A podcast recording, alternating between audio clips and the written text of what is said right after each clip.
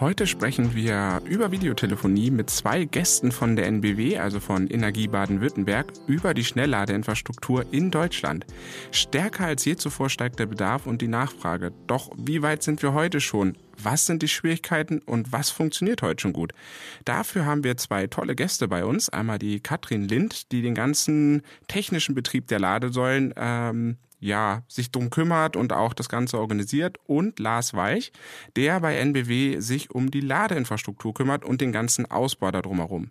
Also lasst uns das Gespräch beginnen und damit hallo und herzlich willkommen bei Elektrisch durch die Welt. Hallo Falk. Ja, hallo Katrin, hallo Lars, alle beide da? Ihr könnt mich gut hören? Passt. Sehr schön. Dann fangen wir gleich mal ähm, mit einer kurzen kleinen Vorstellungsrunde an. Katrin, erzähl uns doch mal ein bisschen was, was du so machst, nochmal detailliert bei der NBW. Und äh, wir haben noch eine zweite Frage. Was darf nämlich bei dir im Kühlschrank nicht fehlen? Vielleicht die zwei Fragen zum Anfang, so ein bisschen zur Auflockerung.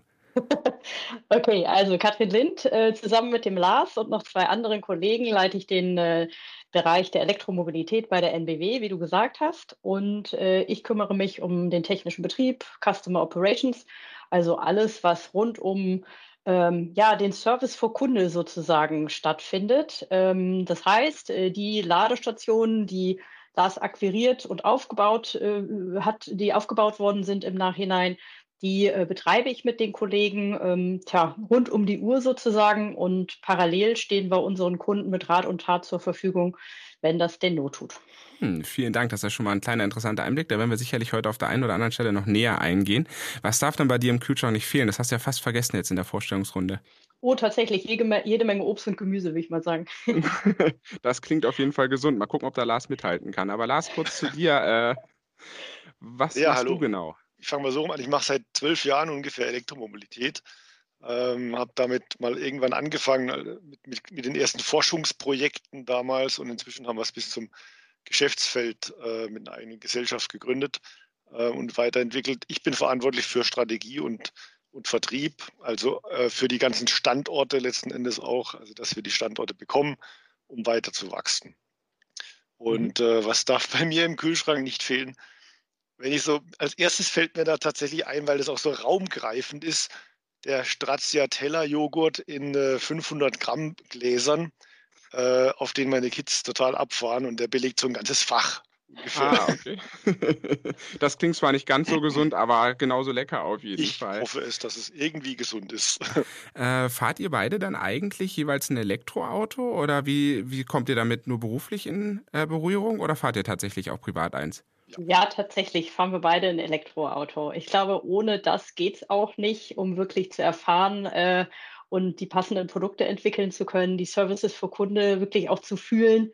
Ähm, denk mal, man muss schon mal Schweißperlen an der Ladestation vielleicht selber gehabt haben, um zu verstehen, äh, warum ein Kunde vielleicht gerade mal nicht so gut gelaunt ist, auch wenn das tatsächlich wirklich die Ausnahmesituation sein sollte. Äh, und darüber hinaus, ganz ehrlich, es macht so Spaß, mhm. Elektroauto zu fahren, das ist einfach super. Und das auch transportieren zu können, diesen Spaß, das äh, finde ich toll. Lars, wie siehst du das? Ist genau wie du sagst. Bei mir hat es angefangen ganz klassisch, wie man so schön sagt, mit einem Plug-in-Hybrid. Und dann ist es wirklich so, äh, du fährst dann halt am liebsten nur elektrisch und immer wenn sich der Verbrenner zuschaltet, denkst du, ach Mensch, schon wieder. Ähm, und dann muss es voll elektrisch sein. Und wenn man das dann hat, will man nichts mehr anderes. Also bei uns ist es eher so, äh, wir haben noch einen, noch einen Verbrenner und der muss jetzt auch weg. Das heißt voll elektrisch dann die Umstellung sozusagen. Ähm, was haltet ihr dann für das äh, perfekte Accessoire, was jeder Elektroautofahrer haben muss, wenn ihr da beide so tief in der Materie steckt? Also jetzt könnt ihr natürlich aus NBW-Sicht sagen, die NBW-Ladekarte oder als Accessoire, als die Ladekarte als Accessoire und die, die App natürlich, aber ist ja eher deins, äh, Katrin ein Baby sozusagen.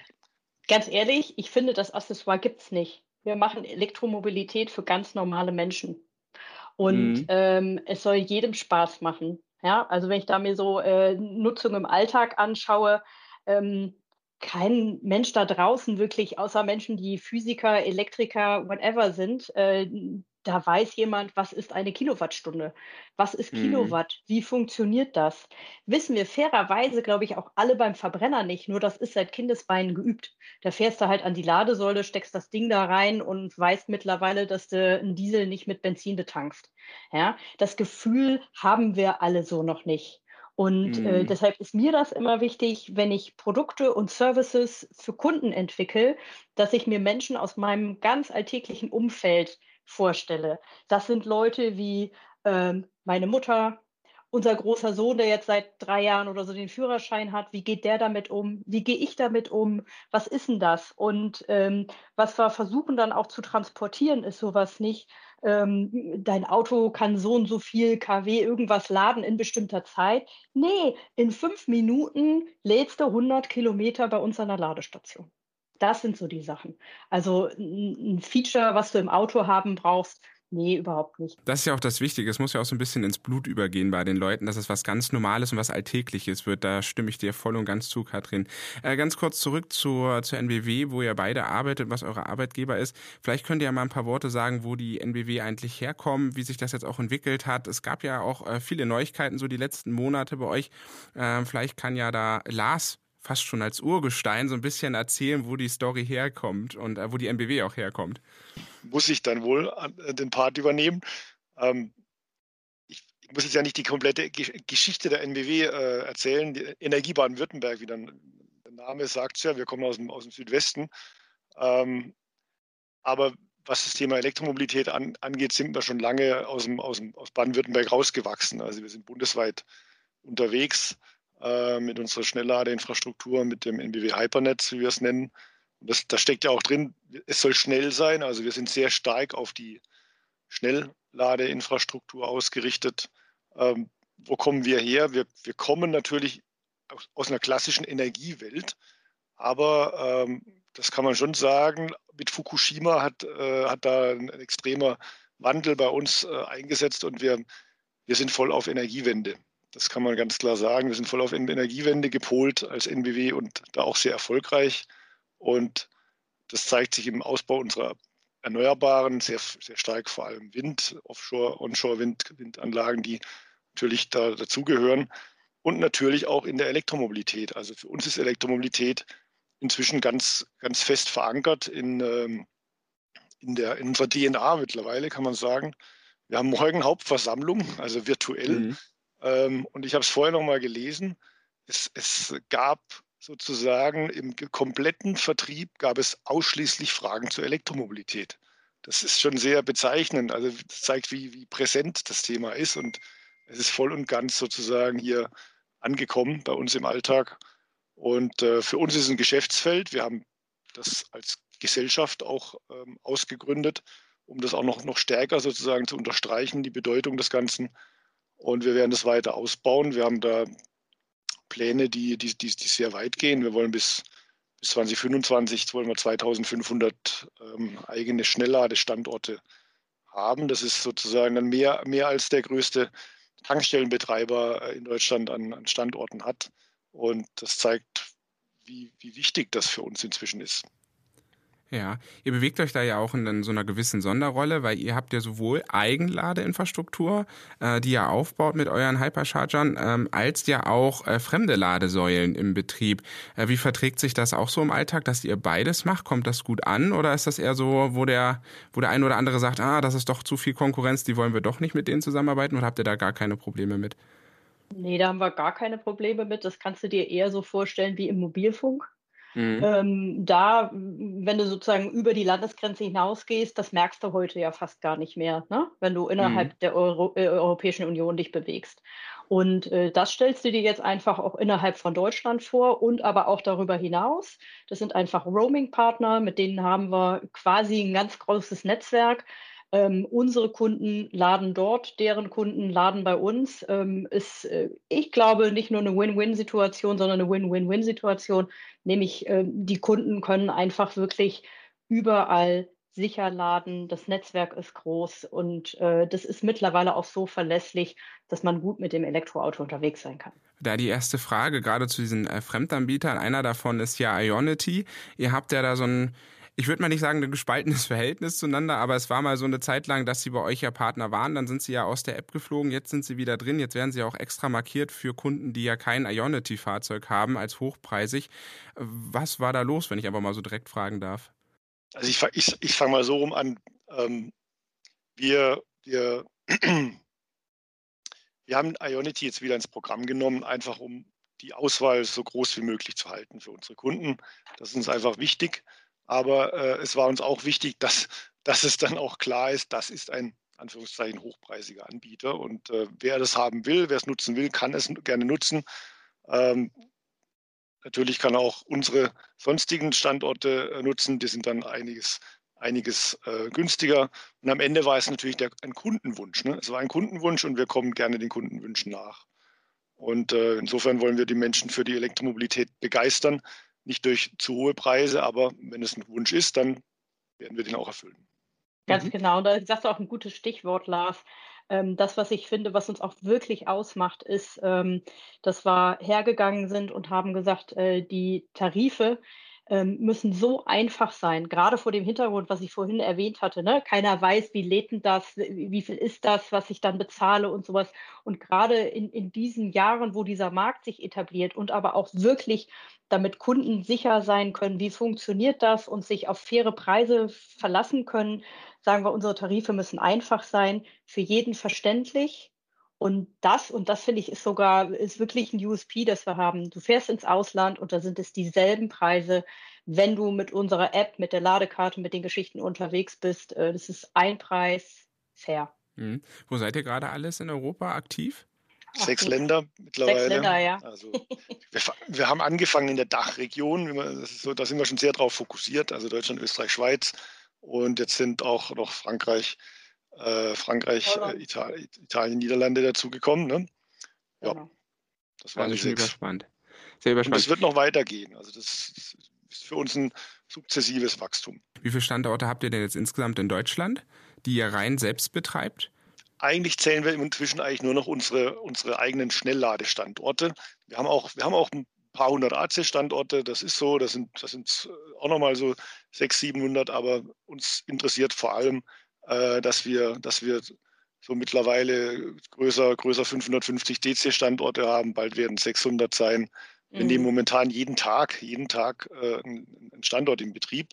Also unsere, unsere Kollegen vom Rollout sind da extrem fleißig. Ähm, ja, das, da ist ordentlich was drin.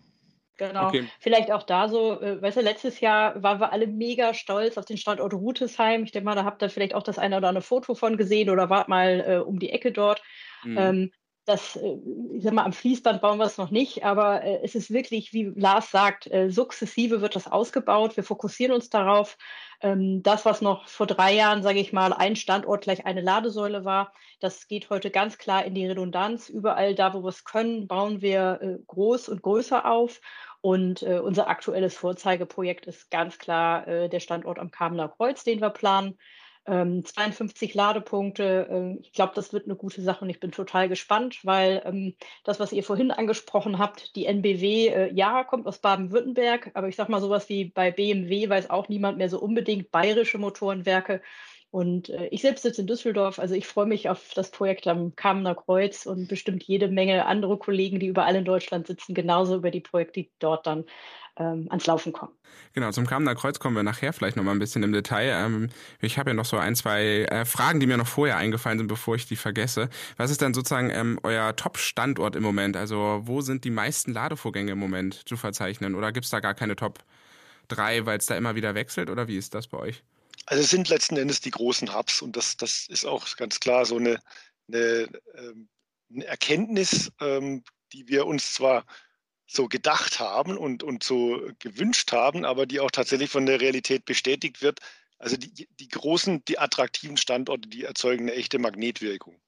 Also das, das kann man sagen und deswegen, deswegen bauen wir auch größer. Also äh, man kann wirklich so die, die Kette sehen, einerseits ähm, die Fahrzeuge sind jetzt da und, und, und, kommen immer, immer, immer mehr, immer mehr Angebot an, an Fahrzeugen, neue Modelle. Ähm, die Zulassungszahlen sind, sind fantastisch, äh, weit über dem, was wir uns vor einem Jahr oder so gedacht hätten. Und äh, entsprechend die Nachfrage ist groß und deswegen kommen wir der Nachfrage nach, indem wir auch äh, sehr darauf schauen, dass wir attraktive Standorte bauen. Das heißt auch ein Stück weit immer ein bisschen größer bauen. Äh, das attraktiv äh, finde ich nochmal eine gute Aufnahme als Frage. Was definiert dann bei euch attraktiv? Also wie sucht ihr die Standorte dann aus? Also tatsächlich Lage, Lage, Lage, wie man so schön sagt. Ähm, es, es, kommt darauf an, dass der Standort, also andersrum formuliert. Es, erstmal unterscheiden wir zwischen, zwischen dem, dem Autobahn, wenn man so will, dem Autobahn-Case, dem, dem, dem Long-Distance-Case oder Transit, viele Begriffe. Das ist das eine, da, damit fing alles an, wenn man so will. Das ist so das Naheliegende, wo man sofort drauf, drauf kommt, natürlich klar an so eine Raststätte.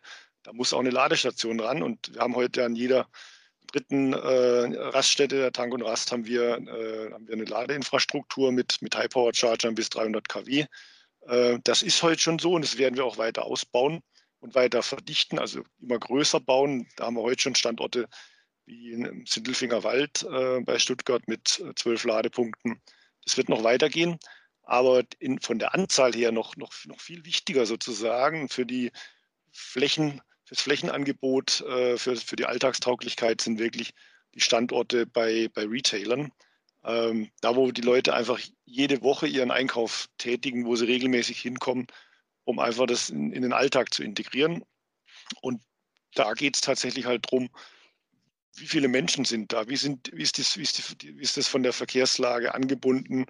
Äh, wie oft kommen da Menschen hin? Und danach richten wir dann unsere Suche, wenn man so will, aus und äh, auch unsere Partnerschaften. Mhm, okay.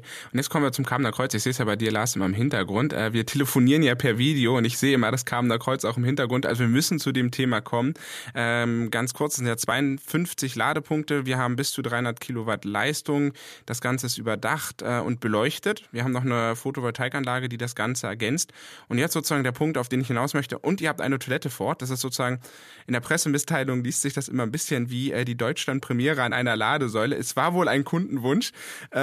Wie kam es jetzt dazu? War das wirklich so oft gewünscht mit der Toilette? Und was kommt gleich danach? Also was erwartet uns dann vielleicht an der nächsten großen Baustelle, die ihr immer mal eröffnet? Die Toilette ist, wie man so schön sagt, ein Hygienefaktor ähm, in, in mehrerlei Hinsicht. Und äh, das, das, das ist naheliegend. Ne? Also wie, wie, wie, wo macht man oder warum macht man Rast, äh, wenn man auf der Autobahn fährt? Und Kamener Kreuz ist ja an der Autobahn, ähm, logischerweise, weil man tanken oder, oder, oder vielleicht pipi muss. Und deswegen ist es einfach naheliegend, dass das dazugehört für uns. Ähm, ist kein großes Ding, gehört halt dazu. Okay, was ist so, was kommt dann als nächstes? Also Im, Im, Grunde ist das tatsächlich auch für uns so ein bisschen der Auftakt, um da neue Dinge auszuprobieren. Also gerade mit so einem Vorzeigeprojekt kann man halt ganz toll äh, Dinge ausprobieren, vielleicht auch mal was wechseln. Ähm, deswegen will ich da noch nicht zu viel verraten, ehrlich gesagt. Da okay. sind wir noch in der Findung, äh, was wir als erstes machen, ich sage es mal so.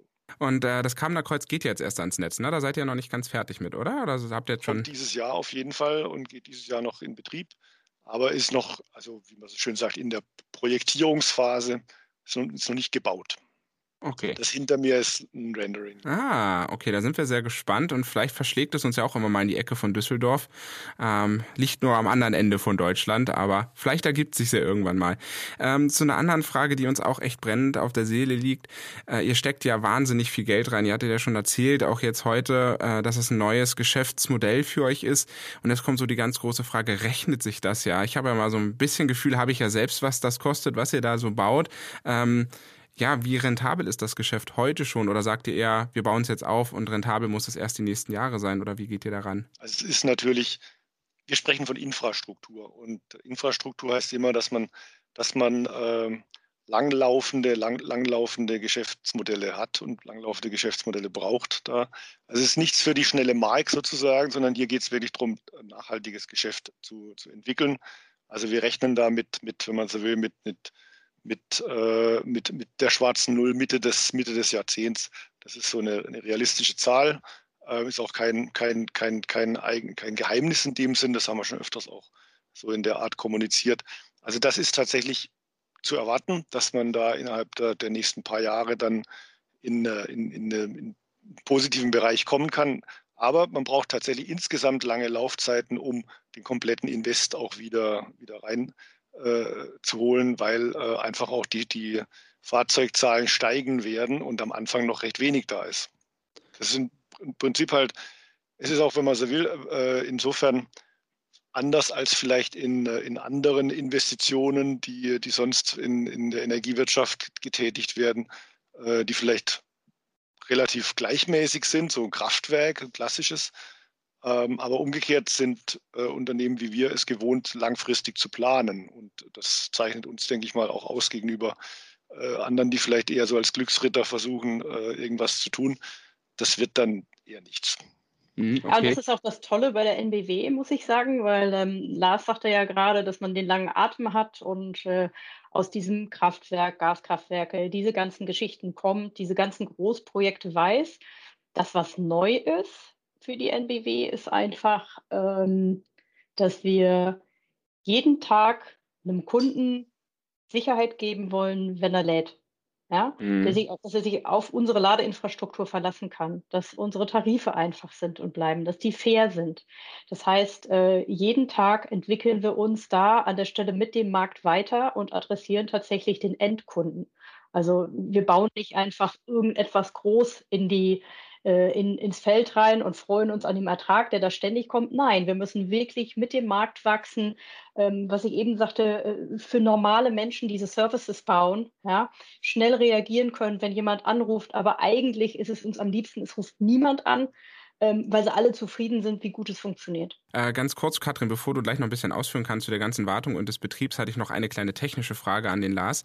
Ähm, wie schafft ihr das überhaupt netzabdeckungstechnisch, dass ähm, bei so vielen Ladesäulen, zum Beispiel beim Kamener Kreuz, tatsächlich 300 Kilowatt zur Verfügung stehen? Also ist das technisch, ist das bestimmt ein ganz schöner Aufwand, den man da betreiben muss, oder? Es ist ein Aufwand ähm, und da braucht man natürlich auch, wie soll ich sagen, da braucht man schon Heavy Metal ähm, um, um das hinzustellen. Also da, da sprechen wir von, von Trafo-Stationen oder um, Umspannstationen. Umgangssprachlich sagt man halt ein Trafo, Trafo-Häuschen und das sind schon kleine Häuschen, äh, die man da hat in der, bei der Dimension. Aber das ist alles technisch machbar. Es ist nichts, was jetzt total irgendwie, äh, äh, wie soll ich sagen, riskant wäre in irgendeiner Form. Das ist einfach Daily Business für Energieversorger. Und ähm, man muss es halt planen, man muss, man muss damit seine Erfahrungen äh, sammeln und seine Erfahrungen einbringen. Und ich behaupte jetzt mal, da, da haben wir jetzt halt gerade einen Vorsprung tatsächlich gegenüber vielen anderen, weil wir sehr viel tun und äh, damit unsere Lernkurve äh, steile Lernkurve, das muss man schon sagen, dann auch hinter uns hinter uns mhm. Gut, äh, dann würde ich vielleicht so ein bisschen rüberschwenken zu dem ganzen Betrieb. Also Lars hat ja im Endeffekt jetzt einmal komplett äh, die ganze Ladesäule gebaut und jetzt kommt sie sozusagen zu dir, wird hochfrequentiert und wir hatten ja schon so die ein oder andere Story am Vorgespräch schon ausgetauscht gehabt, äh, dass man an eine Ladesäule kommt, das Auto ist leer und jetzt funktioniert die Ladesäule nicht. Also wie versucht ihr da so viel wie möglich an äh, an Sicherheit für die Nutzer zu bekommen, dass die Ladesäule wirklich so funktioniert und wirklich 24 Stunden funktioniert? Mhm. Äh, gerne. Also das eine ist, dass wir schon beim Aufbau darauf achten, bei der Auswahl der Hersteller der Ladestationen, ähm, bei, der, bei den Herstellern der Trafos etc., dass das wirklich qualitativ hochwertig ist. Das, was Lars eben sagte mit steile Lernkurve, das ist einfach so. Wir gucken auf die Verfügbarkeit, äh, auf die Services, dass das auch im Betrieb äh, sauber funktioniert, dass Teile ausgetauscht werden können etc. Ähm, dann äh, geht es weiter in dem Moment, äh, wo wir sagen, äh, wir nehmen eine ganze, nicht nur eine Ladestation, sondern wirklich einen ganzen Standort in Betrieb. Ich weiß gar nicht, wie viele Fragen wir mittlerweile haben. Würde man jetzt sagen, 30 bis 60 irgendwie wirklich Punkte, die abgehakt werden müssen, ähm, bis dann so eine Ladestation gecheckt ist und der Standort äh, okay und so. Und dann wird das halt wirklich in Betrieb und vor Kunde genommen.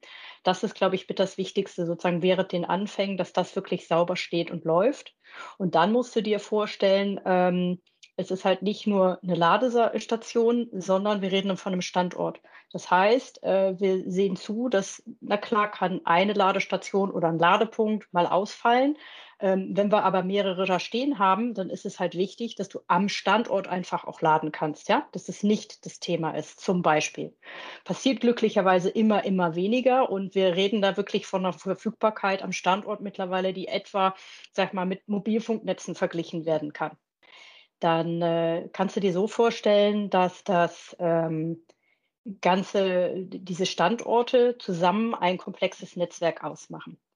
Äh, das auf verschiedenen Ebenen. Analog einem Computernetzwerk auf der einen Seite und dann stell dir vor, da sind, ähm, ich sag mal, äh, aktuell fast 600 ähm, Computer sozusagen zusammengeschaltet. 2025 reden wir dann von 2500 Standorten, die alle miteinander zusammen funktionieren müssen. Dann kommt noch das Stromliefern dazu als zweite Ebene. Wir brauchen noch eine Anbindung ans Netz, ans Backend, ja, per Mobilfunk, per, per ähm, Festleitung ähm, und dann noch die Roaming-Partner. Und das alles muss zusammen funktionieren. Wie mhm. machen wir das? Gerade in dem Aufbau, was Lars sagte, dass wir jeden Tag sozusagen da einen neuen Standort in Betrieb nehmen.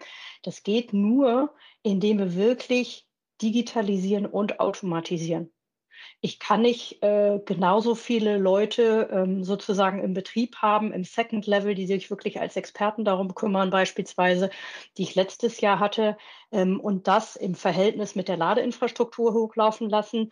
Ähm, dann ist bald die ganze NBW voll und das Gleiche gilt für die Hotline. Ja, mhm. die Herausforderung ist trotzdem vor Kunde, den Kunden im Fokus zu haben, den Service super zu haben. Und ähm, jetzt wird so ein bisschen technischer. Was machen wir mit Digitalisierung und Automatisieren? Ähm, also stell dir dieses große Netzwerk vor und unsere IT-Systeme lauschen rund um die Uhr, pingen sozusagen die Ladestationen, melden sich in einem bestimmten Rhythmus und wir hören drauf über die Systeme, die Station ping ab. Ja oder mhm. nein? Also alles automatisiert. Ja?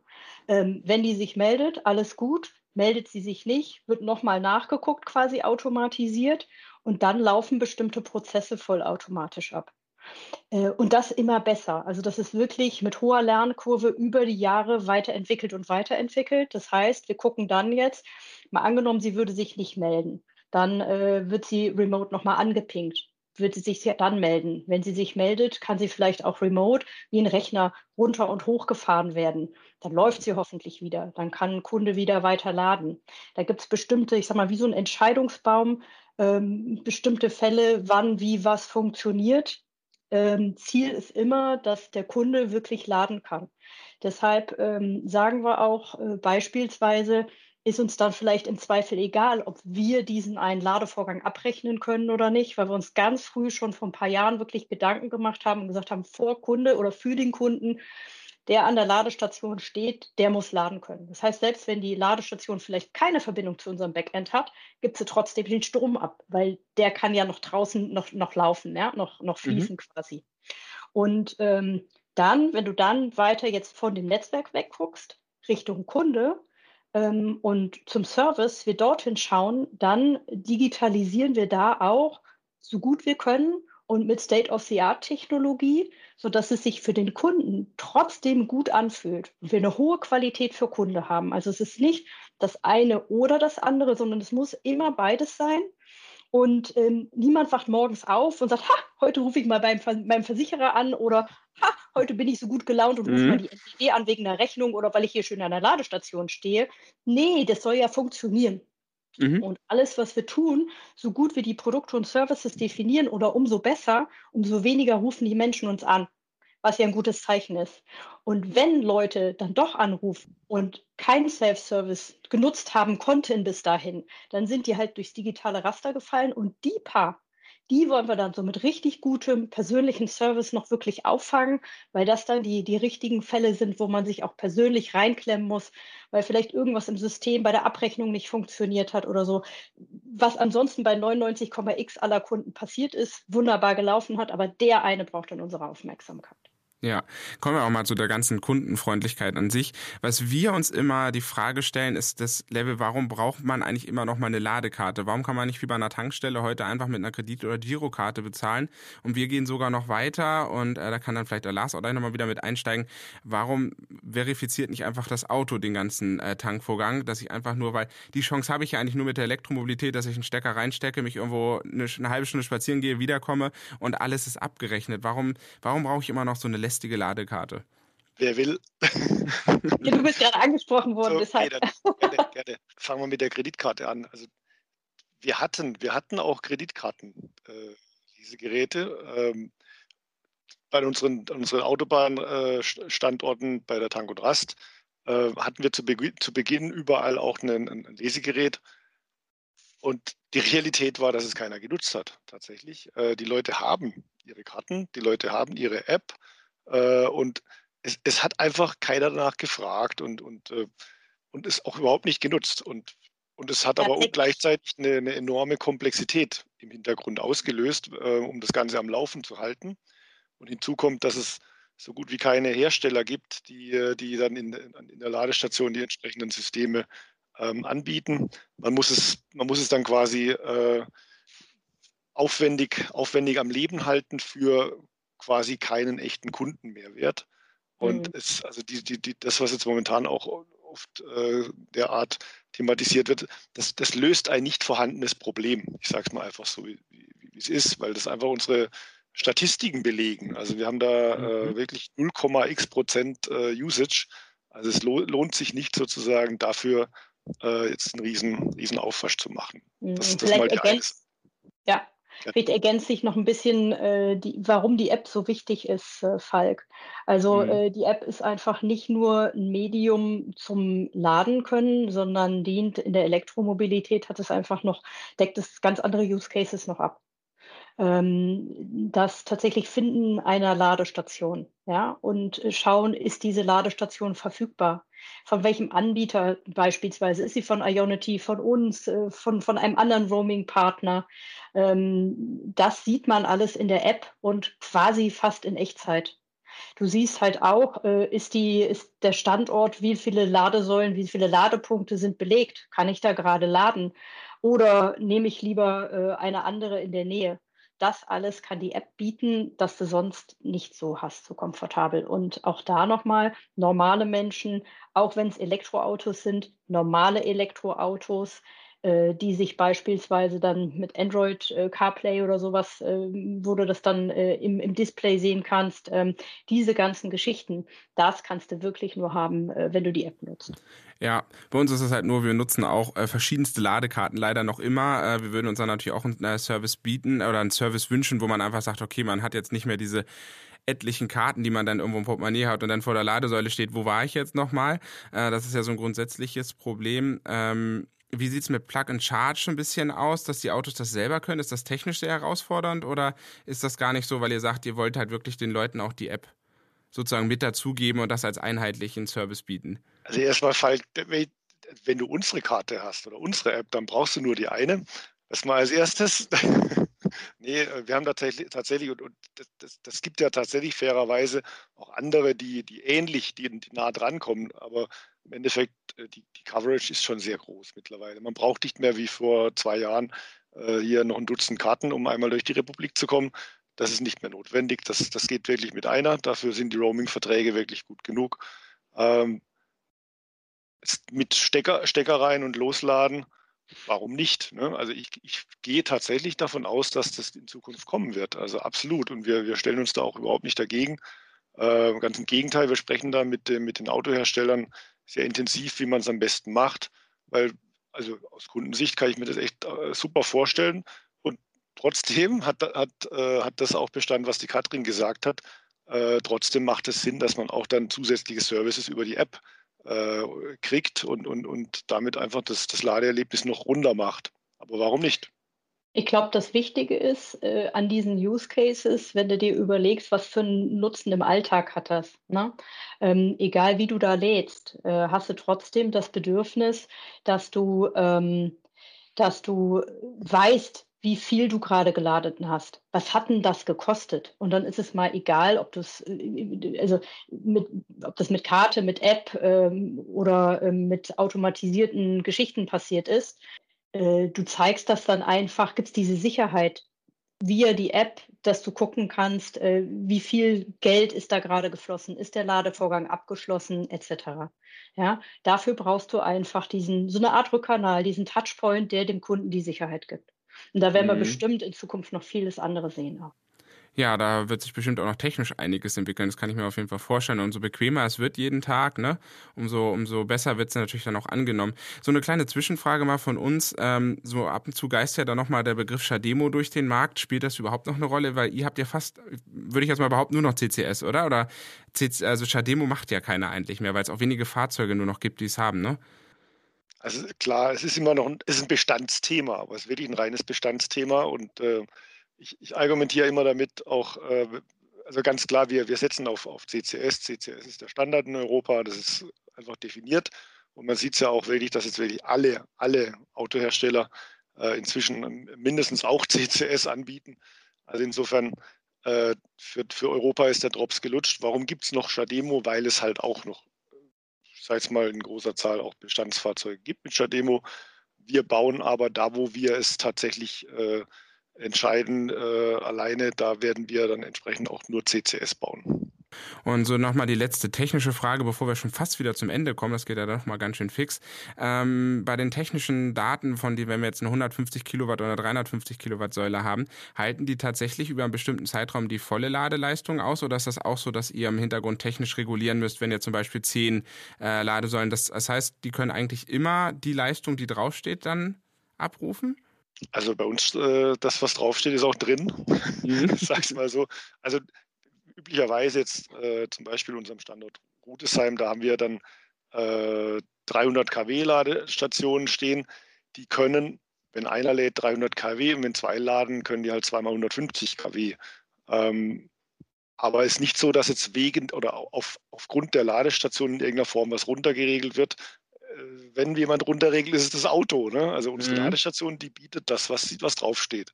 Und die Autos haben halt ihre, sehr unterschiedlichen Ladekurven. Da gibt es welche, die äh, halten die sehr flat und es gibt andere, die schießen hoch und auch wieder runter. Mhm, okay. Und jetzt zu der letzten Frage heute des Gespräches.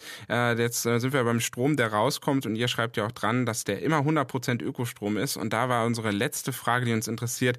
Wie schafft ihr das? Macht ihr das mit Zertifikaten, mit Ausgleichen oder ist das wirklich purer Öko, äh, Ökostrom? Das ist Ökostrom höchster, höchster Qualitätsstufe, wie man so schön sagt. Ähm, ja, nee, da, das, das wird, wird, wird schon über, über äh, Zertifikate gemacht, aber da gibt es Unterschiede und unsere sind wirklich so, so ausgelegt, dass das im Endeffekt dann auch äh, sehr regionaler, äh, süddeutscher, aus süddeutscher Wasserkraft vorwiegend tatsächlich erzeugter äh, Ökostrom ist. Also da ist es dann doch wieder das Energie Baden-Württemberg, ähm, was dann zum Tragen kommt, da schließt sich der Kreis. Ja, schön. Jetzt sind äh, so schnell sind äh, schon die 38, 40 Minuten um, die wir fast haben. Ähm, vielleicht habt ihr ja noch die ein oder andere Geschichte, die euch mal widerfahren ist, jetzt so mal außerhalb des Protokolls an irgendwelchen Ladesäulen oder ihr habt eine schöne äh, Geschichte, die ihr mitbringen könnt. Äh, vielleicht hat da jeder vielleicht ja noch mal so ein schönes Schlusswort für unsere Zuhörer da draußen. Oh, spontan. Ach, tatsächlich. Also ich sag mal, äh, so viel sind wir ja alle im Moment nicht unterwegs. Ähm, und äh, ich fahre aber immer gerne an unsere Standorte, um zu schauen, wie äh, tatsächlich selbst in Corona-Zeiten siehst du, wie die Standorte sukzessive mehr und mehr frequentiert werden. Und es ist halt spannend, äh, ja, zu sehen, welche Menschen gehen da laden, mit welchen Autos, äh, wie funktioniert das, geht das einfach, äh, stehen die einen Augenblick davor und gucken oder so. Und die meisten gehen wirklich routiniert damit um.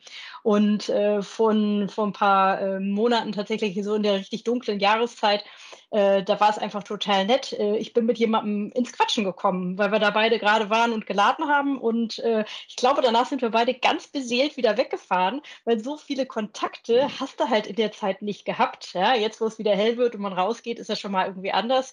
Also wir waren beide glücklich, als wir da weggefahren sind. Das ist so meine Alltagsgeschichte äh, aus der jüngeren Vergangenheit.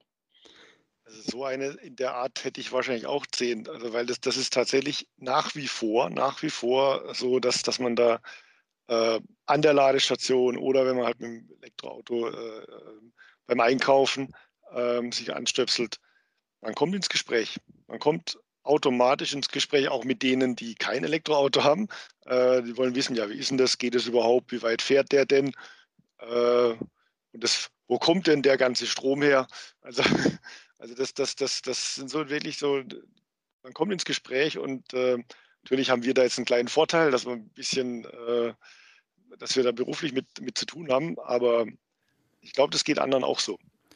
Können wir auf jeden Fall nur bestätigen, Elektromobilität verbindet da wirklich. Ähm, wir haben auch schon so an so vielen Ladesäulen gestanden, das kamen entweder andere Leute, die ihr Auto geladen haben, aber es gab auch ganz viele andere, die total neugierig waren und dann immer ums Auto drumherum schleichen und dann mal schauen, dann so, ja, was ist denn das jetzt eigentlich, wie viel lädt der, wie lange stehen sie denn, wo kommen sie denn her? Und ähm, ja, ich vergleiche das mal so ein bisschen mit, als hätte man einen Hund und einen Hundestrand. Da kommt man auch mal total ins Gespräch. Was ist denn dein Hund und was ist denn hier? Und äh, an der Ladesäule ist es total andersrum. Das, ja, was hast du denn für ein Auto und wie funktioniert das? Und hier drum und dran.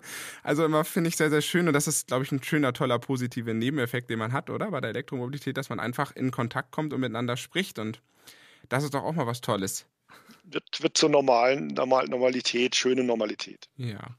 Äh, vielen Dank euch beiden, dass ihr euch noch Zeit genommen habt, ähm, heute dieses noch Gespräch zu machen. Wenn euch die Folge gefallen hat, hinterlasst doch gerne bei Apple Podcast eine kleine Rezension und natürlich eine Sternebewertung. Wir würden uns darüber natürlich immer sehr freuen und ihr helft uns auch damit. Ansonsten könnt ihr wie gewohnt äh, euer Feedback, eure Fragen oder Anregungen gerne jederzeit über YouTube, Twitter oder E-Mail schreiben. Da bitte an redaktion@top-zone.de schreiben. Und ansonsten vielen lieben Dank fürs Zuhören und bleibt gesund.